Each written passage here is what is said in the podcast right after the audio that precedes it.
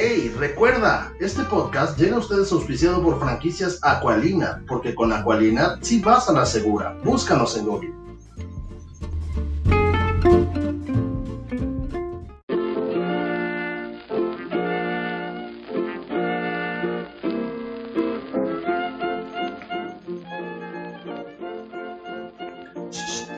Estás escuchando Garrafoneando.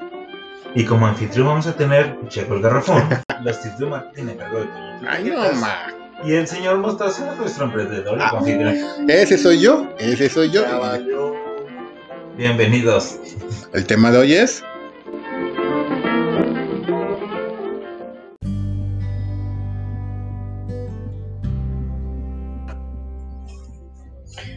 Pues qué tal, el día de hoy vamos a hablar de la Bendy versus el punto de venta. Tenemos como siempre al señor Checo el Garrafón, Hola a todos. a Toñito Etiquetas ¿Cómo están? Buenas noches. y aquí su servidor el Mostaza, el señor Mostaza.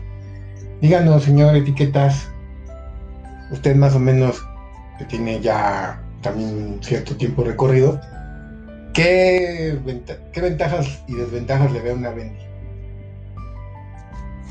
La ventaja es que no tienes que estar lidiando con el empleo diario. La desventaja es que te venden una idea muy diferente. La vending no es solamente poner el negocio, regresar cada 15 días a, a ver cómo va y a sacar tu dinero y irte, no es una maquinita de refrescos. Claro, Una vending de, de este modelo de negocio tienes que estar yendo, tienes que verificar que funcione. Hay muchos temas atrás de que yo creo que correcto. Este, y en un punto de venta, ¿cuál sería la ventaja y las desventajas?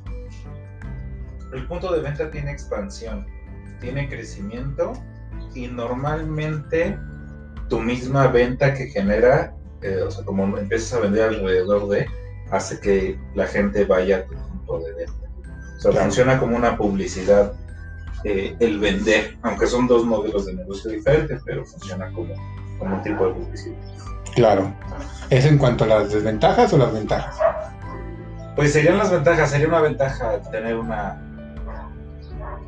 una marca que, un punto de venta que además salga a vender. Pero una Bendy también puede vender, ¿no? O sea, también puede salir a vender. Normalmente la vending no tiene las mesas de lavado ni de llenado. Solamente es, es La pura máquina. la pura máquina. Tendrías que tener una inversión adicional para poder hacer mixta la purificadora. Perfecto. Otra cosa importante es que la- la- el equipo de la vending normalmente es un equipo mucho más pequeño. Es un equipo diseñado para poder tener pues, la venta del garrafón que estamos estimando. ¿Qué te gusta que estimemos? Unos 30, 40 garrafones de venta diaria. Entonces, pues realmente se necesita un equipo pues, relativamente sencillo, casero, que sí nos dure, pero sin tanto volumen. Cuando tenemos una planta purificadora de punto de venta, eh, es importante que el equipo se vea bonito, se vea grande y sobre todo pues que nos vaya a tener una durabilidad porque le llenamos el punto de venta, le llenamos también a las camionetas e inclusive pues eh, se vende el agua por mayor o al revés. Ok, y por ejemplo, en cuestiones de permisos, ¿es similar o es diferente tener un punto de venta o una vending? Los mismos permisos, necesitas tu Ujú. uso de suelo, tu permiso municipal, tu de salubridad y este y pues ya. Ok, correcto. Este, y en tanto a la higiene, ¿qué es más higiénico? ¿Tener un punto de venta o tener un, una? Higiene para quién, y eso es importante. Para el franquiciatario es mucho más limpio tener una vending que tener un lugar donde están llegando los garrafones sucios. Imagínate que vas por una carnicería por los garrafones, llegan oliendo horrible, ¿no? Claro, Entonces es mucho más limpio una vending porque pues no lo sabes. Ahora, eso es un punto importante, la vending se tiene que limpiar diario. Diario. Entonces, porque no falta la persona que llega, le pone mezcla o le puso algo más que no debe de ser. Va a depender también del nivel socioeconómico. claro. Pero en, en mínimo en, en México la vending está para cierto nivel socioeconómico hacia abajo. Y, es, eh, y normalmente reutilizamos los garrafones. Y pues no vamos a estar limpiando nuestro garrafón en la parte de abajo, ¿estamos de acuerdo? Sí, no, en- raro es quien lo hace. Ejemplo, el punto de venta es donde te lo, Te lo laven. te lo laven y tú lo estás viendo, ¿no? Que es lo importante. Pues eso de ver, pues muchos de los puntos de venta no se ven como los ¿No te lo dejan ver o es porque no quieren? Pues los años, porque no te dejan verlo, por Ujú. prácticas incluso también de, del punto. Eh, normalmente el que vende, el que veas cómo limpias, cómo arreglas, es el que está aprendiendo a, a pues, tener el negocio realmente.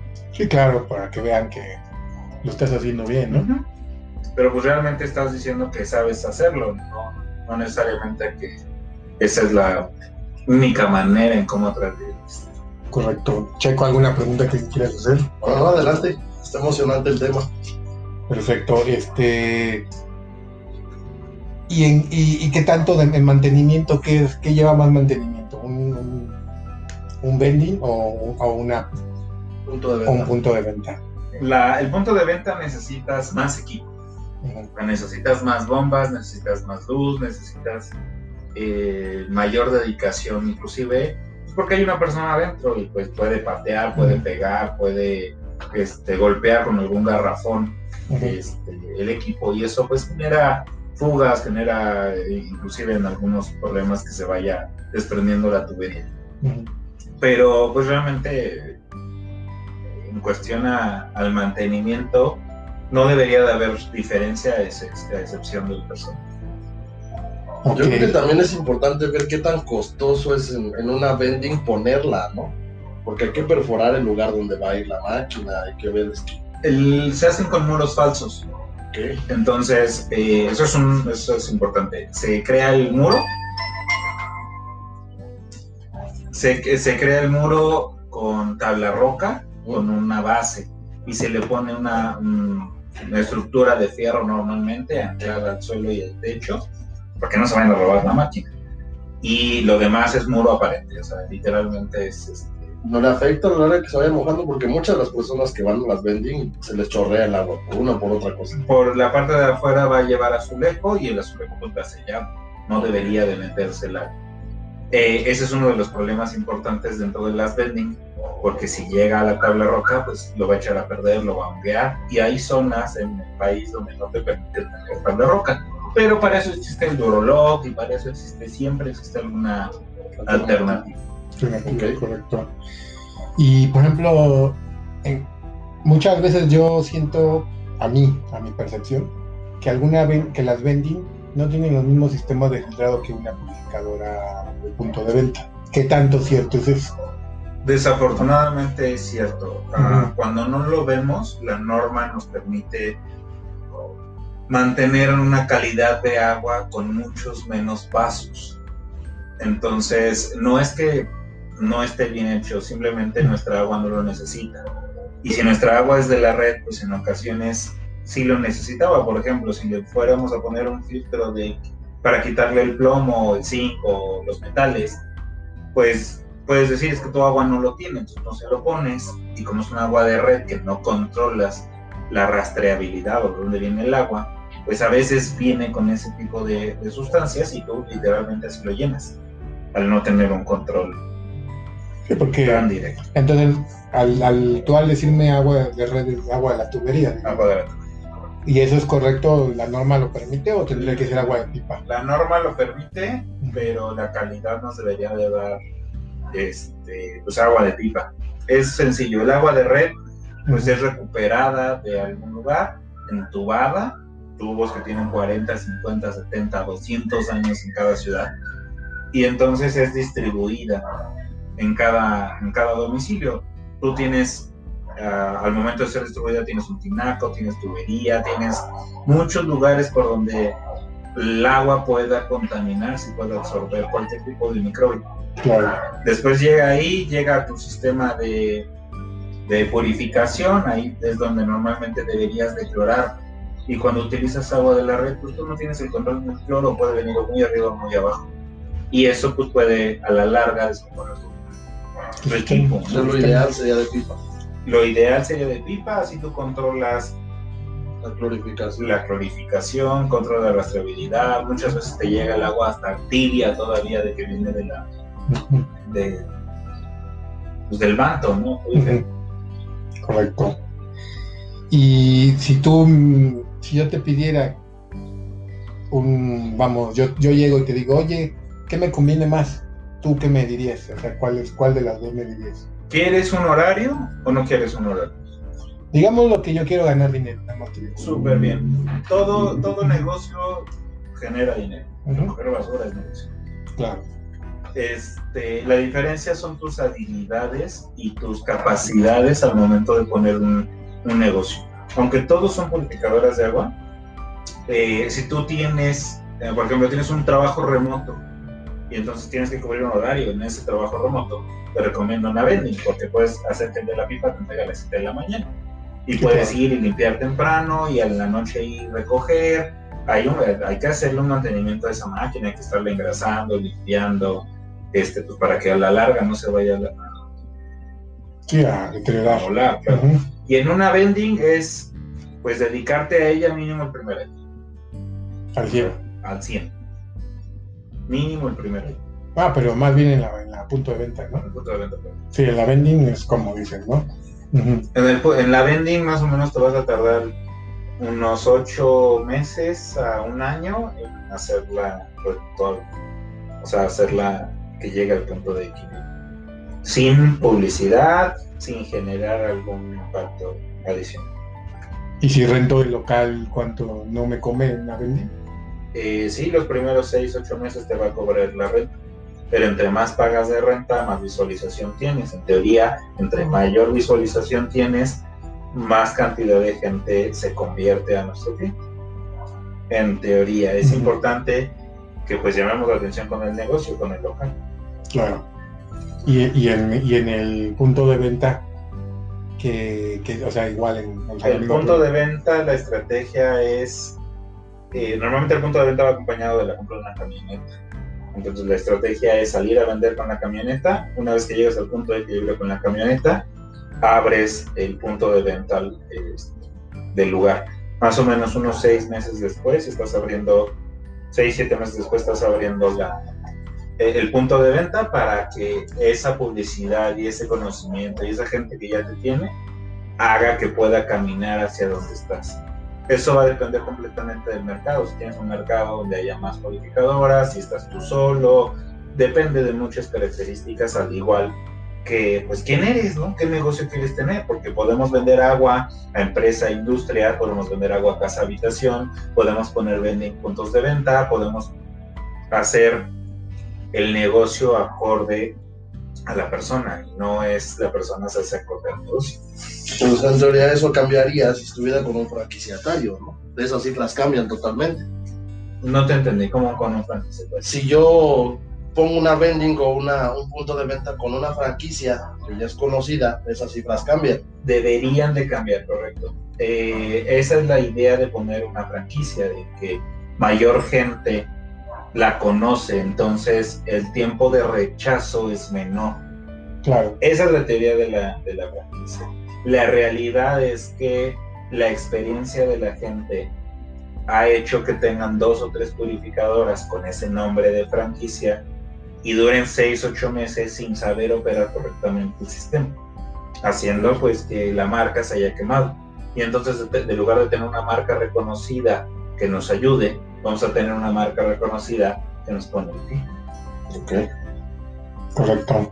Entonces, y, y si ya para terminar, si tú le tuvieras que dar una calificación, digamos, de 1 al 10 a la vending, 1 al 10 al punto de venta, ¿qué calificación le pondrías? En general, en general en todo, ¿eh? En cuanto a lo que, Mantenimiento. mantenimiento, el, el que La- deje, La vending ya tienes que tener experiencia de lo que estás haciendo, a mi gusto. o sea, si tú, si alguien ahorita quiere venir a hacer el negocio, no le conviene una vending, le conviene más un punto de venta. para- Tendrías que hacer una buena campaña de estar retroalimentando ese punto de venta y la mayoría de la gente no lo hace.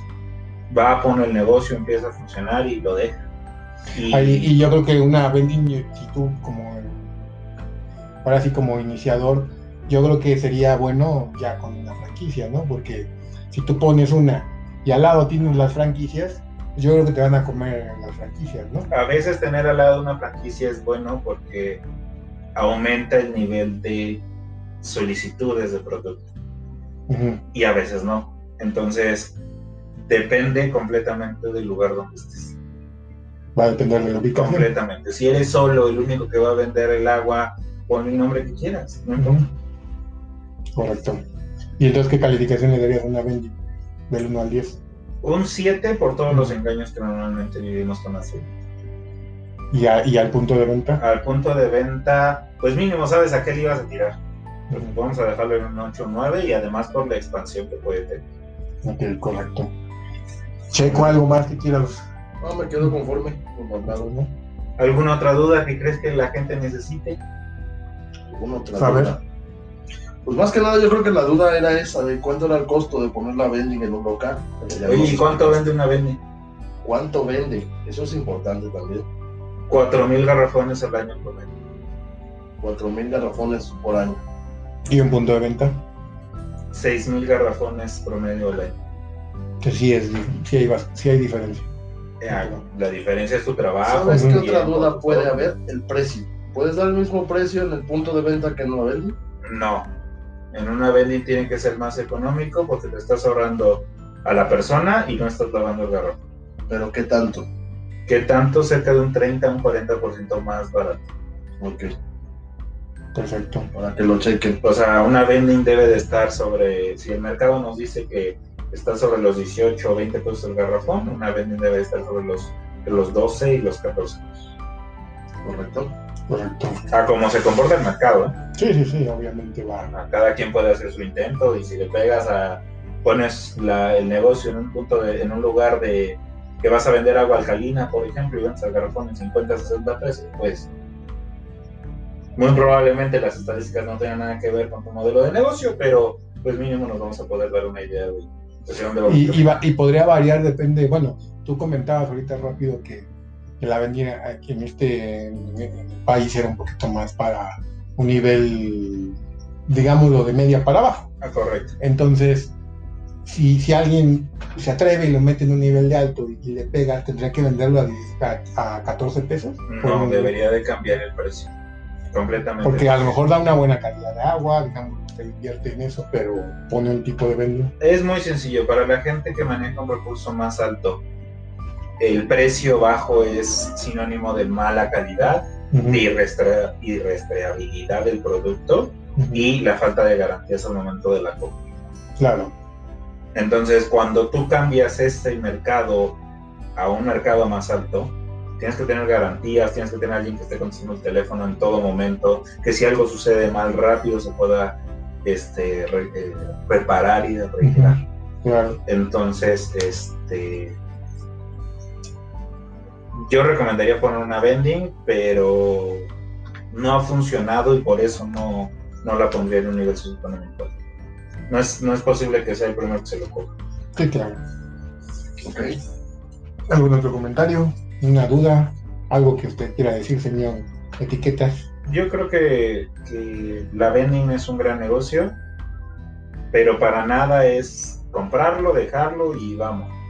Tienes que mínimo ir un día a cada tercer, Perfecto, o sea, sí le tienes que dar un buen seguimiento. un buen seguimiento. Perfecto.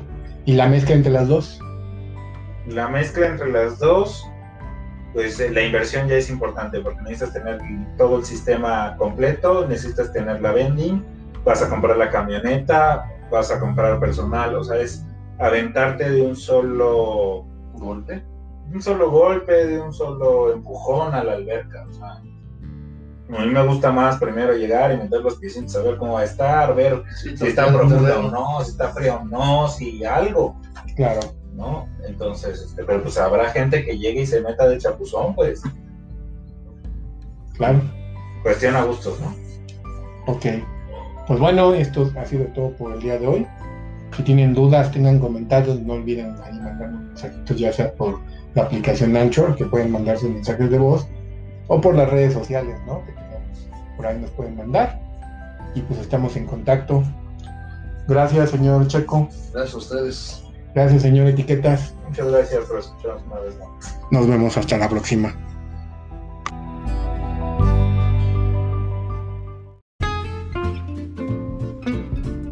¡Hey! Recuerda, este podcast llega a ustedes auspiciado por franquicias Aqualina, porque con Aqualina sí vas a la segura. Búscanos en Google.